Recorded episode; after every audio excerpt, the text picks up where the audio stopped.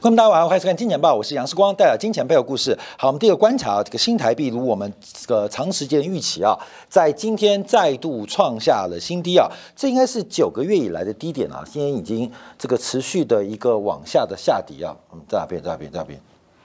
在这哦，在这边哦，今天来到三十一点五二，那今年以来一代比呢二点六。那我们特别观察，因为在今年二月初二月一号的节目当中啊，我们特别举了这个四光好朋友金铁杆为例啊，利用台币本币来进行直接的贷款来存美元啊，呃，不知不觉啊，从汇率还有利率的两项收益啊，到目前为止应该突破了百分之十的报酬，也就是。白菜的生意竟然出现类似。白粉的利润啊，那中间有很多的曲折，有很多的变化，也遭遇到很多这些好朋友的呃质疑跟挑战。但今天我们看到台币啊再度创下今年新低。那目前从这个形态观察啊，台币这个波段的满足应该在三十一点八左右。这一波的满足应该会先到三十一点八附近来做震荡。那三十一点八等什么？等郭科配。等科锅配啊，基本上就等这个东西啊，所以到底是科锅配还是郭科配啊？那就是等到三十一点八。所以我们目前先做台币的一个观察啊。好，所以台币在今天大幅的呃贬值啊，也出大家的意料之外，在在我们节目的预期之中。好，我们今天再度举这个例子啊，再度举这个例子啊，就是远期外汇的影响。远期外汇的一个变化跟观察啊，因为从远期外汇的角度这个关注的话，可能会有不同的面向。好，我们先举这个例子啊，这个是我们四月十八号做的节目。那我们做什么节目？讲利率评价理论。我们当时就透过我们金铁杆的线下见面会，我跟大家报告。全球的美元空单，尤其是非金融机构的美元空单非常惊人。这种长期逼空的发展，长期嘎空的过程，第一个会使得美元非常难出现大规模的下跌，会有拉回，但你说走空是不可能的。这个美元的。大量的空头部位啊，在我们的线下见面会有做一个特别的分享。那我们在节目当中啊，是用另外方法来跟大家来做一个预测跟观察。前面这个是什么？兆丰金控的股价。兆丰金融股价，兆丰金融股价今天再度创下了近十五个月新高，再度创下波段新高。它没有涨停板，但天天涨不停。那为什么兆丰金控不管台北股市上涨下跌，它天天涨不停？因为它在赚智商税。他也赚智商税。好，我们再用四月十八号例子来跟大家做分享啊啊，到底发生什么事情啊？其实我们常常在做节目当中啊，希望大家能对于很多金融系统跟知识，甚至一些判断有一些特别的观察。这是四月十八号我们节目举的例子，当时的台币的计期汇价是三十点五五啊，三十点五啊，把这价记住哦。当时台币汇价是三十点五五哦。那因为利率评价理论的关系，九十天后。九十天后，台币的远期汇价是三十点二八。兆丰银行作为台湾唯一的美元清算行，所以面对大家的这个远期外汇的需求，开出了这个报价。当时的计期汇价，当下你去银行换就是一块钱美金换三十点五五，但因为利率评价理论，九十天后。远期汇价是三十点二八，好，各位朋友，在四月十八号的九十天后，就是现在，好，现在台币是三十一点五一八，三十一点五一八，也就是你在四月十八号，假如跟兆丰银行进行了一个远期的呃汇率互换，你现在变傻逼啊？为什么？每一块钱美金你要赔掉一点二元的台币。每一万块钱美金，你要赔一点二万的台币；每一亿美金，你要赔掉一点二亿的台币。好，这是我们特别提到，赔给谁？赔给兆丰金控，兆丰金控赔给谁？赔给兆丰金控。好，不是呃，兆丰金控要要收这个理赔啊，是因为大家按照利率评价轮对赌的结果啊，所以我们看到现在惨赔，这惨赔包括了出口商，包括了进口商啊，各种外汇安排，包括了投资人。包括投机客。那这大量资金，当然兆丰金控经手啊，所以它滞留的美元当然就大获利。那其他对于美元远期的一些付出或贷出方啊，基本上就大赚啊，大赚。所以为什么兆丰金控躺着赚？赚的就是智商税，看到没有？有赚到谁智商税？赚的就是不看金钱报的财经投资人的智商税。啊，为什么？因为利率评价理论的关系。好，我们这边再说明一次，为什么讲利率评价理论啊？因为利率评价理论在过去十年，全球是零利率跟负利率的环境当中，其实利率评价理论在整个外汇交易市场当中啊，其实相当难以操作。也就是零利率、负利率哪来的评价？所以这个评价理论啊，慢慢的。不再成为决定汇率的主要的一个因素啊因素。可是随着美联储的加息啊，这个教科书的教科书的利率评价理论，这是凯因斯发明的，重新成为很多交易室交易员的一个圣杯啊，就按照利率评价理论来进行远期利率跟汇率的呃这个互换跟这个计算，才会形成的结果。我们在节目当中讲了不止一次。不止两次，这一次恐怕玩利率评价的会吃大亏，会吃大亏。什么叫做利率评价理论？我跟大家简简单解读一样，就是利率高的货币远期会贬值，利率低的货币远期会升值。你就记住啊，就利率评价理论这样啊，但这个利率评价论是决定汇率的唯一因素吗？当然不是。可是这个凯因斯的模型配合美联储的圈套，让大量的外汇的投资人或是远期外汇的需求者面对了非常非常。惨痛的代价啊，惨痛代价。那现在谁赚？兆丰金赚。另外谁赚？就是我们金钱豹跟金铁杆的伙伴们。所以在过去这几个月当中啊，每一次台币的转折，我们都替所有的金铁杆或金钱豹粉丝抓得非常准。甚至在六月底，我们又抓到了人民币即将止贬，跟台币依旧不乐观。现在再次跟大家提醒。台币的第一波满足是三十一点八，那三十一点八能不能止贬，是从技术形态做观察。第二个，我们再次跟大家报告，郭科配或科郭配会在那个时间可能成熟跟出现。好，这个特别做观察跟掌握。哎，这个四光每天全拉政治嘛，没办法，技术面不会，基本面不会，我们从政治角度看世界，超级精准的，又是很很骄傲的一天了。好，我们看美元指数又回来了。其实，在这个上上礼拜。啊，不上上礼拜啊，上礼拜还有之前呢，这美元指数下跌的时候，这个大家是看跌说跌，看涨说涨嘛，这都是这样啊。可是啊，我们常提到啊，我们常跟他讲，只有看跌帮大家找机会，看涨帮。当上涨的时候，帮大家找风险，这才是有良心的责任呢。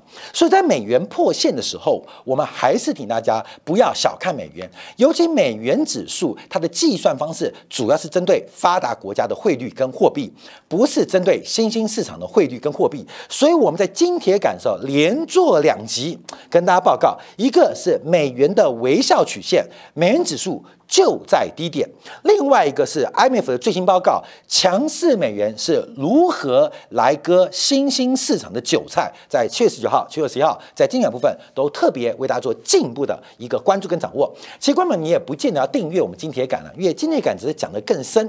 可能讲的更多啊，做更多的补充。但大部分的结论跟看法，其实你收看《金钱报》应该都知道，我们并不会有太多的隐藏。哎，我不是要做行销，哎，你要知道哦，要看今天感，预知明天，请订阅。其实视光啊，我们不做这个事情。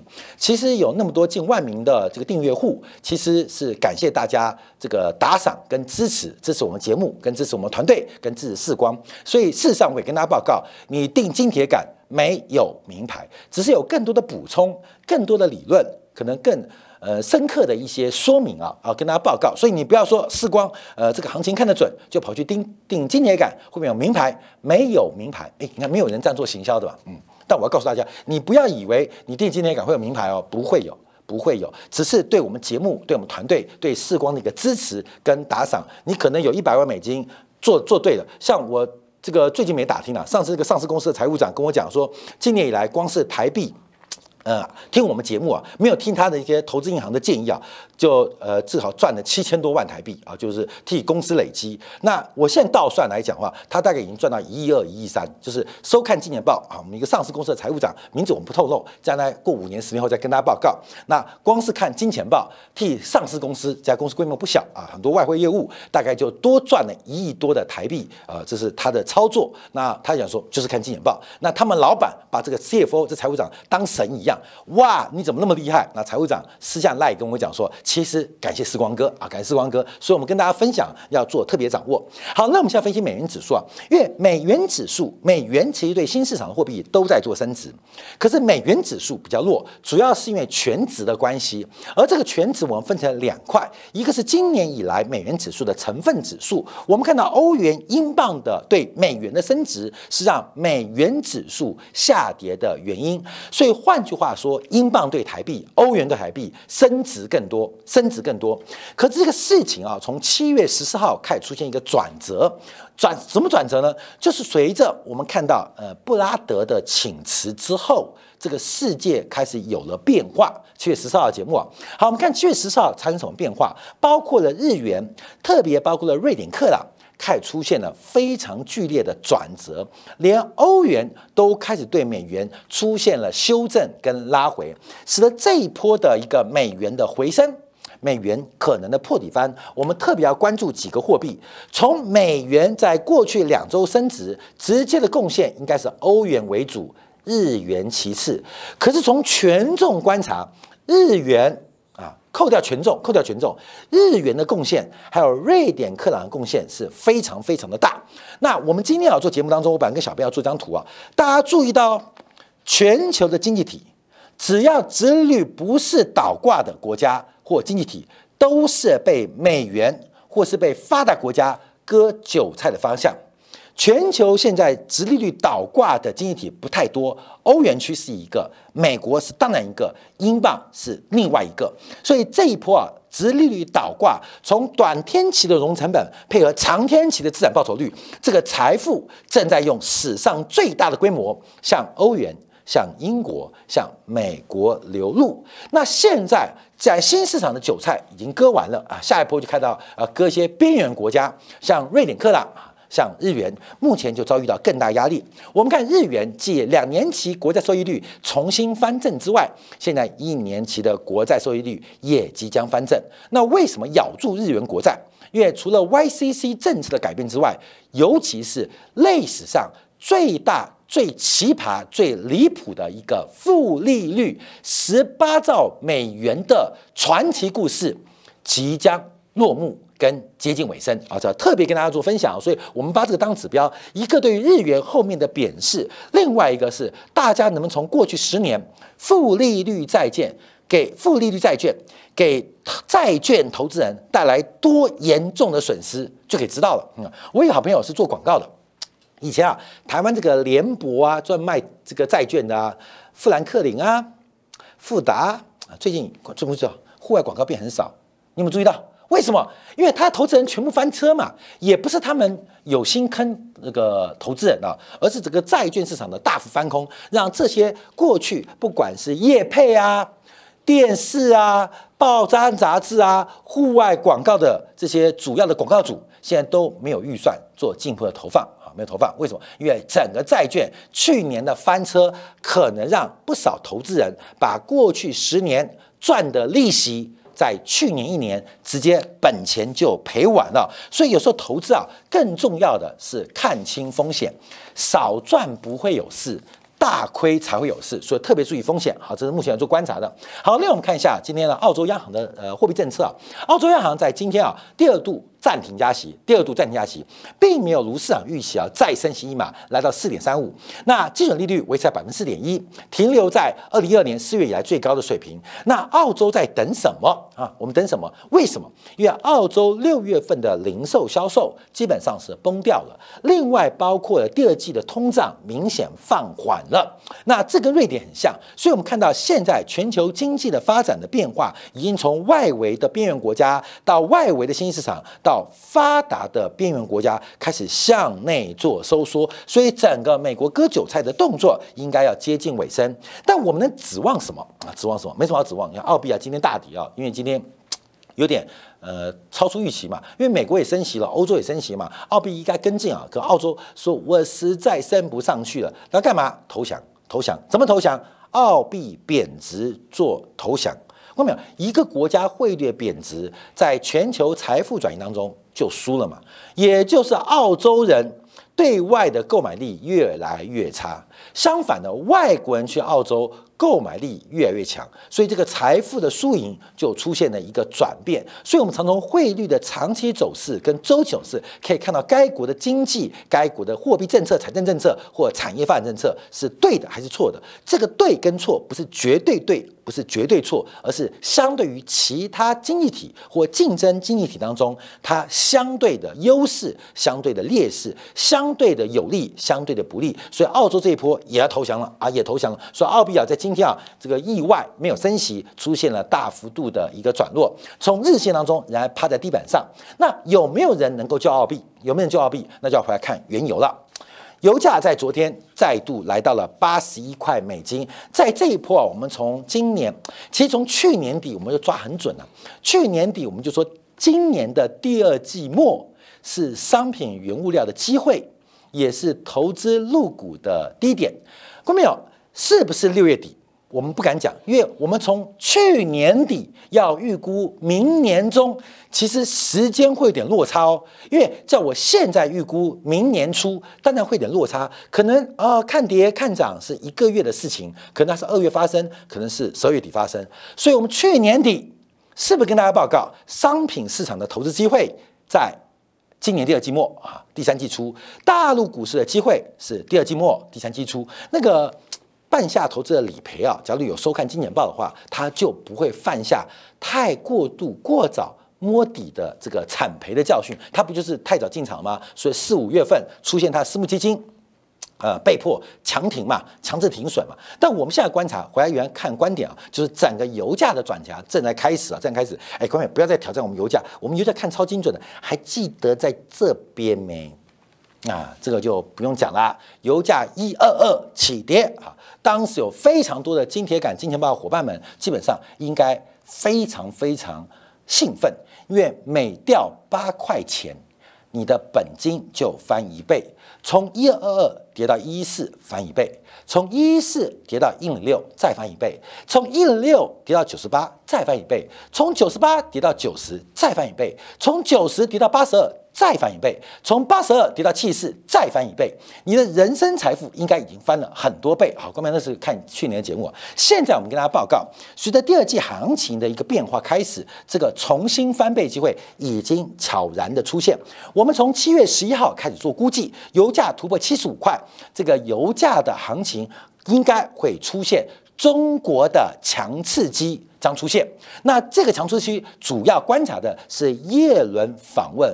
北京后的成就，新闻稿不重要，而是告诉你动作最重要。所以你现在看油价从七十块突破到今天的八十二块，其实在原油期货上当中已经又翻一倍了啊，又翻一倍了。好，观众要注意哦，多大的机会就代表多大的风险。所以我跟你讲翻一倍，观众有？假如不看好停损，不看好这个停停利的话，呃。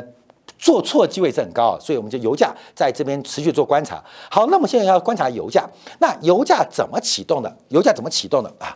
反正世光被骂最多的地方，就是最正确的地方，因为我们常常领先告知所有观众朋友，我们对未来的盼望跟期待。好，如预期的，大陆开始从极左。到极右的一个反扑，从整个左到右的一个强刺激，会给大陆带来至少一段时间的一个刺激。在昨天，大陆国家的发改委又公布了关于恢复扩大消费的等等措施。好，各位朋友，这些什么促消费二十条不重要哈？为什么不重要？因为重要是宏观经济，中国正在快速的法夹弯，从极左到极右进行一个刺激。当然，这个极右的周期。不会太久，不会太久，因为这是大周期往左的小周期反弹哈，往右哈，所以大家特别观察。像今天啊，我们还有这个长辈秀讲那个雕狼的这个罗刹海啊。这个就是大字报，哈，就是大字报，好，各位有这大字报，你去研究一下大字报什么意思，你就知道了。这个酝酿未来整个中国震惊社会结构的重大改变。可这个过程当中，就如我们预期，大刺激来了，所以油价当然会相对走强啊。好，我们看一下，除了油价之外啊，包括了这个促进消费症当中，日经新闻网早查。目前中国的消费不如预期，主要是消费者对于就业跟收入比较悲观。政府如何改变家庭的消费意愿？那就是一叫大陆叫做赚钱效应，那美国叫做财富效应。所以促进消费政策，希望有更有利的消费，让不是掏空钱包，而是买的更棒、更好的产品，有可能吗？啊，讲是这样讲，没关系，会这样做。这样做之后，在未来有段时间之后，跟大家报告会失败。等到会失败的时候，我再跟大家报告。反正我们应该把这周期啊，我跟你讲，反正有的人是看见之后才相信，另外一种是相信之后就看见啊。我们已经给所有观众朋友看见很多次了，你不相信就是不会再相信。有的人是相信，怎么相信？怎么看见？所以你知道，相信再看见，还是要看见之后才相信？那是各位粉丝们、观众们你自己的判断。所以讲再多的证据啊，讲再多我们呃这个很奇葩的预测，你还是质疑，那我也不用说服你，就当做我们这是财经的。这个脱口秀就好了，但相信人自然就看见有些事情正在发生。好，除了油价在转强之外，我们要特别观察啊，包括了基本支出也开始了，呃，基础建设，像六台的核电项目也准下去了，这都是强制机的一个代表。那更重要的是，我们看到包括的铜价，包括了上海铜，包括伦敦铜都在做转强，所以油跟铜现在开始慢慢的开始跟中国的刺激。强刺激甚至放水开始进行了联动，所以商品市场目前的转强，大家可以特别做观察。可是，在铜跟油转强之际，大家注意到黄金跟不上，黄金跟不上。你知道台湾的残疾者水准有多差？你知道吗？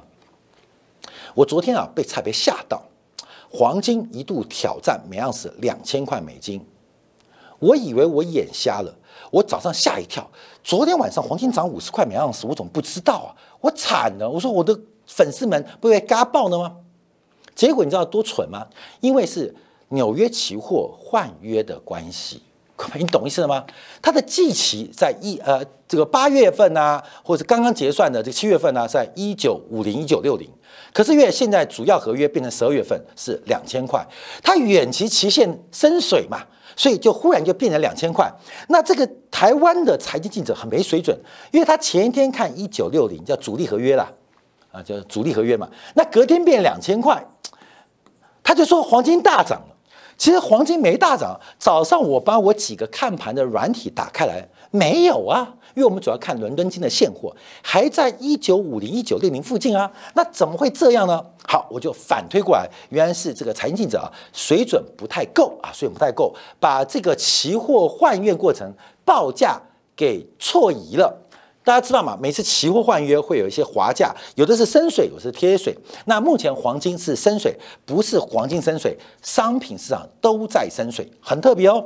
商品呢都在升水哦，大家要特别注意到，而且假如要注意到，或者是大陆的内盘期货跟国际的外盘期货跟现货，现在每个商品都有不同的升贴水。有机会我们再跟大家做分享，反正现在把油看好就好了。好，那这边要观察，就金其实价格比较弱。我们在昨天呢节目在今天还特别提到，这个金油比啊，我们制作人呢抓一条十年的均线，十年均线，什么叫金油比？什么金油比？就是黄金当分子，油当分母。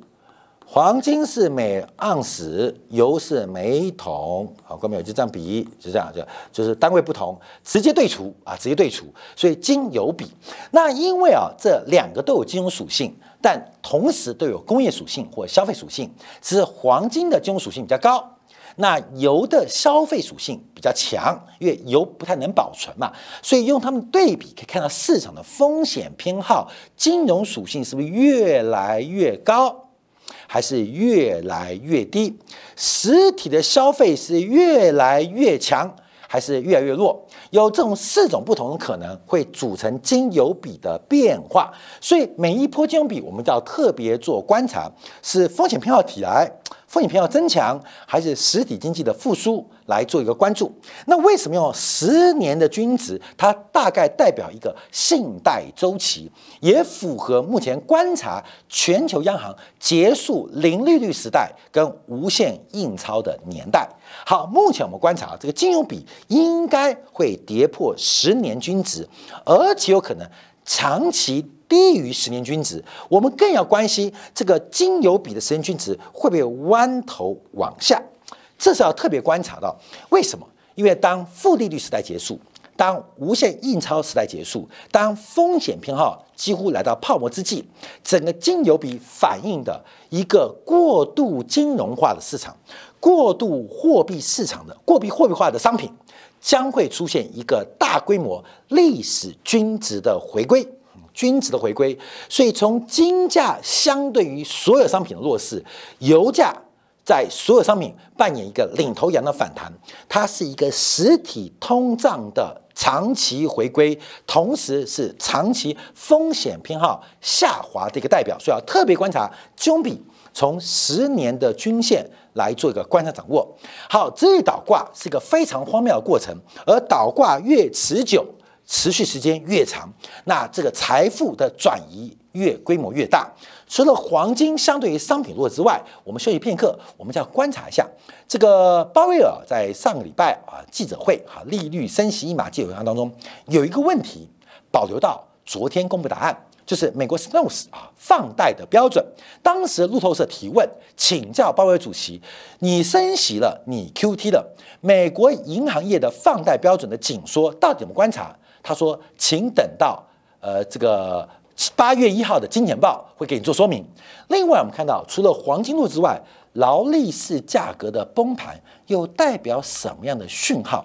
商业信贷条件的紧缩直接联动到当铺之间需求，使得劳力士价格崩盘。另外，全球经济的金丝雀，韩国八月份公布，今天公布啊，七月份的出口速报，这个数据依旧。”非常惊人哦！视频课在精讲部分为大家做进一步的观察跟解读。